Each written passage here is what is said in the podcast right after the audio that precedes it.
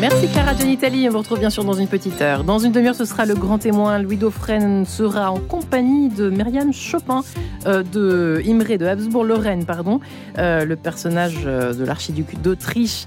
Ce sera la thématique de son émission. Je me crois déjà mercredi, pardonnez-moi, chers auditeurs. Dans un petit quart d'heure, ce sera votre bulle d'oxygène avec le père Philippe de Mestre autour de la question cruciale, vitale et nécessaire de l'examen de conscience, décrypté par le père de Mestre. Dans une demi-heure, dans une petite poignée de minutes, vous avez rendez vous également avec Schubert, figurez-vous, un extrait de sa symphonie inachevée. Mais tout de suite, c'est l'heure de la rencontre de la, du jour, non pas de la semaine, mais du jour avec vous, Marie-Léla Lacoussa.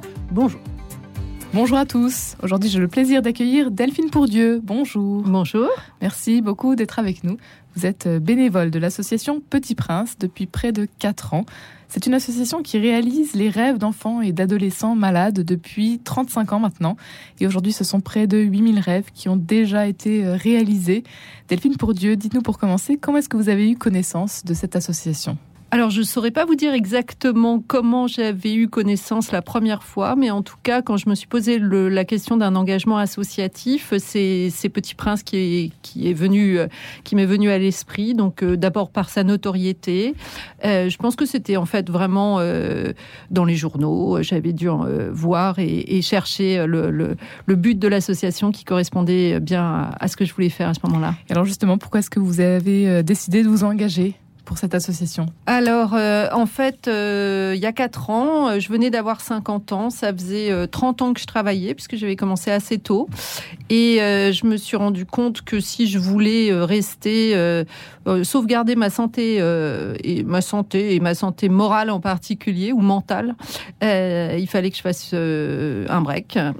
Et donc, j'avais la chance à ce moment-là d'être soutenue par ma famille, par mon, mon mari et mes filles, pour arrêter de travailler et néanmoins, je voulais quand même faire quelque chose. Mais j'ai donc une, une, quête de sens. Je sais que c'est très à la mode en ce moment, mais malgré tout, c'est vraiment ce qui m'a guidée vers, euh, vers le bénévolat. Et puis j'avais choisi Petit Prince donc pour la cause à laquelle j'étais euh, euh, sensible depuis longtemps, euh, et aussi parce que ça demande un vrai engagement en fait, ou qui permettait aussi de, de, de suivre des enfants dans la durée et pas seulement de façon épisodique. Être bénévole à l'association Petit Prince, c'est un engagement qui ne se prend pas à la légère. Justement. Absolument, oui. Mm. Alors en tout cas, être bénévole en particulier à l'équipe des rêves, puisqu'il y a des bénévoles dans les différentes équipes à l'association, avec des engagements qui peuvent être moins moins, moins lourds, je dirais, euh, qui sont très importants aussi, mais qui sont moins lourds en termes de temps. Mais pour être bénévole à l'équipe Rêve, euh, il faut euh, s'engager à donner deux jours par semaine, avoir de la disponibilité parce que la réalisation des rêves, ça peut parfois empiéter sur les soirées, sur les week-ends et puis s'engager aussi sur un minimum de temps euh, dans la mesure où évidemment on prend euh, euh, donc en charge des enfants sur la durée. Et donc il faut au minimum pouvoir être là deux ans pour pouvoir les suivre et les accompagner dans la durée. Aujourd'hui, vous avez donc euh, plusieurs équipes au sein de l'association. Vous êtes combien de bénévoles et quelles sont ces différentes équipes dans lesquelles on peut euh, s'engager? Il y a presque 100 bénévoles aujourd'hui à l'association qui sont répartis donc euh, dans les équipes à la fois administratives, communication, dans l'équipe le pôle hôpital aussi puisque à l'association nous avons des un médecin salarié et puis plusieurs médecins bénévoles qui nous aident à organiser les rêves et surtout à vérifier qu'on peut partir euh, avec un enfant en toute euh, sécurité. Et puis euh, le, gros de, des équipes, en nombre en tout cas de bénévoles, ce sont les, les, bénévoles rêves, l'équipe des rêves. Quelle est votre mission donc aujourd'hui en tant que bénévole au sein de l'équipe rêve? Eh bien, ma mission, elle est toute simple, c'est de réaliser les rêves des enfants que je, que, que, que je suis. Donc aujourd'hui, je suis à peu près une quarantaine d'enfants. Et je dois avoir réalisé le rêve d'une trentaine d'entre eux, je pense, aujourd'hui.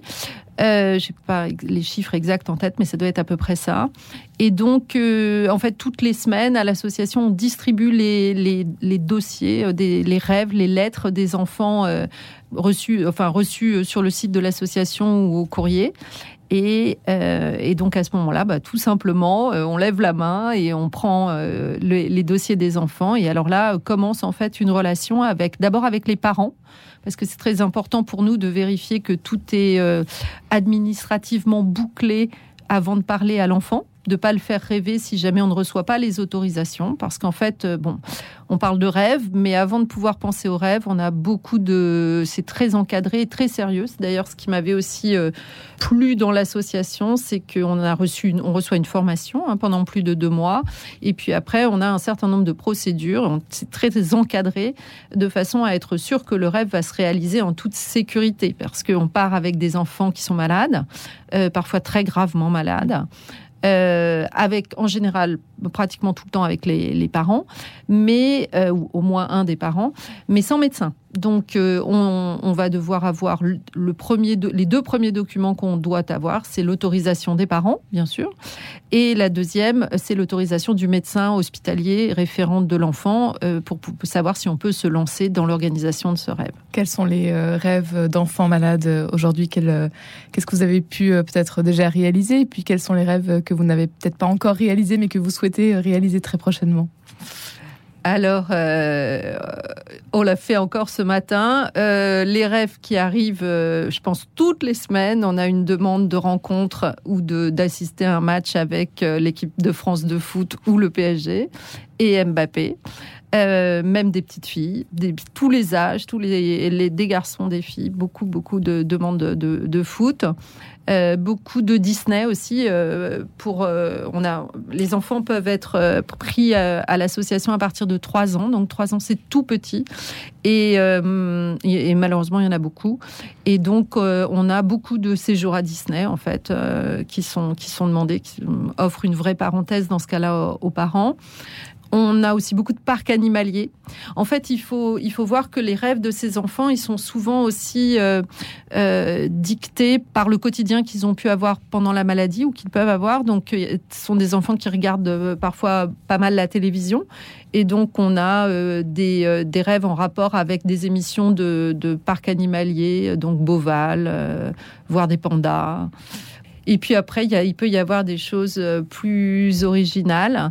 Euh, j'ai une, maman qui me disait euh, la semaine dernière, sa, petite fille qui est toute petite rêve de voir des montgolfières et elle me disait qu'en fait, pourquoi de, faire un vol aux montgolfières? Pourquoi les montgolfières? C'est que à l'IGR, à l'Institut Gustave Roussy, quand les enfants passent les IRM, le plafond est décoré avec des montgolfières. Et puis elle en voit une aussi depuis, euh, depuis sa chambre. Et donc voilà, elle rêve de ça. On a des enfants qui sont. On a un très beau partenariat avec le Festival de Cannes. Donc ce matin, par exemple, en réunion, on racontait euh, euh, le rêve de deux jeunes filles qui sont allées assister au Festival de Cannes dans des conditions incroyables. Euh, plus original. J'ai accompagné il y a un mois une jeune fille qui souhaitait aller à Rome, qui souhaitait au départ visiter une capitale européenne. Et finalement, on avait euh, avancé ensemble et on est parti avec sa maman euh, à Rome pendant trois jours. Les enfants, vous avez dit donc dès l'âge de trois ans. Oui. Jusqu'à quel âge? Alors, je crois qu'on ne prend pas en charge des, dossiers quand les enfants ont plus de 18 ans, mais on les accompagne jusqu'à 20 ans. Autrement dit, euh, euh, on, a, un certain nombre de pathologies euh, prises en charge à l'association qui sont des pathologies chroniques, donc qui n'auront, enfin, les, enfants vont vivre avec toute leur toute leur vie. je pense à la mucoviscidose ou à la drépanocytose, par exemple. Et dans ce cas-là, on, arrête de, suivre les enfants euh, pour leur 20e euh, anniversaire. Mais on reste, on peut rester. On a régulièrement des visites, par exemple. Après le rêve, justement. C'est une relation qui est pour la vie? Alors pour la vie avec l'association, en tout cas oui, parce qu'on peut avoir par exemple, on a eu récemment la visite d'un, c'est toujours très émouvant, euh, mm, très récemment, une jeune fille qui avait justement été au Festival de Cannes, je crois que c'était il y a 12 ans, et qui est venue nous voir la semaine dernière et qui est maintenant inscrite au cours Florent, qui, euh, qui fait elle-même du cinéma. Et ça, c'est vraiment magique de, de, voir ça, de voir cette jeune fille aujourd'hui euh, venir témoigner euh, et puis voir que, que, en plus elle a trouvé sa voie dans, dans ce qui dans ce qu'avait été son rêve en fait, enfin en lien avec son rêve. Mais après, les enfants qu'on suit, oui, on les suit jusqu'à alors ce qu'ils guérissent, hein, qu'ils soient, qu'ils n'aient plus besoin en fait d'accompagnement. Et on le sent très bien. En fait, il y a un moment où euh, parfois les familles, les enfants, mais aussi les familles, ont envie en fait de mettre cette partie de leur vie euh, derrière eux et de plus euh, de, de, de, plus entendre trop parler de ce qui s'est passé au moment où les enfants étaient malades. C'est pas toujours le cas, mais ça arrive. Et puis, et puis c'est vrai que bah, on a beaucoup d'enfants à suivre. On a pris beaucoup de retard avec les différents confinements et le Covid. Donc, on n'abandonne pas les enfants. Ils font toujours partie de, la famille Petit Prince, mais après, on a un suivi qui est un petit peu plus, un petit peu plus espacé éloigné, on dit dans notre jargon, quand les enfants sont, vraiment guéris. Delphine Bourdieu, euh, aujourd'hui vous êtes donc euh, une centaine de bénévoles. Comment est-ce qu'on peut vous soutenir? Alors, il y a plein de façons de soutenir l'association Petit Prince. Bon, alors d'abord, on peut faire euh, un don, des dons. Euh, l'association ne, ne vit qu'avec euh, des dons ou des partenariats avec des entreprises. On a aussi des, des entreprises qui nous accompagnent et c'est souvent très intéressant pour les entreprises de venir en immersion à l'intérieur de, de l'association. On voit toujours les salariés qui sont très, très émus et très intéressés. Et puis, et puis, bien sûr, en devenant bénévole. Euh, on a aujourd'hui besoin, de, besoin de, bénévoles pour nous rejoindre. On a encore beaucoup de rêves euh, en retard, je dirais. Ouais, beaucoup de rêves encore à réaliser. Exactement. 400 à peu près plus? Oui, on en réalise à peu près 500 par an et je crois effectivement qu'on doit être à peu près autour de, 400 à, réaliser. Pour terminer, euh, Delphine Pourdieu, vous qui êtes engagée maintenant donc depuis 4 ans au sein de cette association, qu'est-ce que ça vous apporte finalement dans votre quotidien aujourd'hui?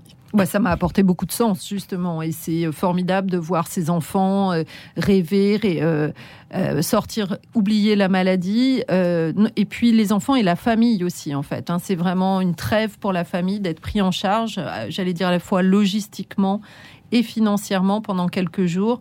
C'est parfois des familles qui n'ont pas pris de vacances depuis, depuis des années, des mamans qui sont épuisées. Et donc, c'est magique. Si vous avez envie de vous engager ou alors de soutenir cette association qui est reconnue euh, d'utilité publique, il faut le dire, hein, vous avez euh, été labellisé don en confiance. Euh, n'hésitez pas tout simplement à aller consulter le site internet www.petitprince au pluriel.com. Un grand merci Delphine Pourdieu d'avoir été avec nous aujourd'hui. Merci à vous. Merci Marie Lacoussa et on vous retrouve bien sûr demain matin pour une prochaine rencontre à 10h03. Très bonne journée.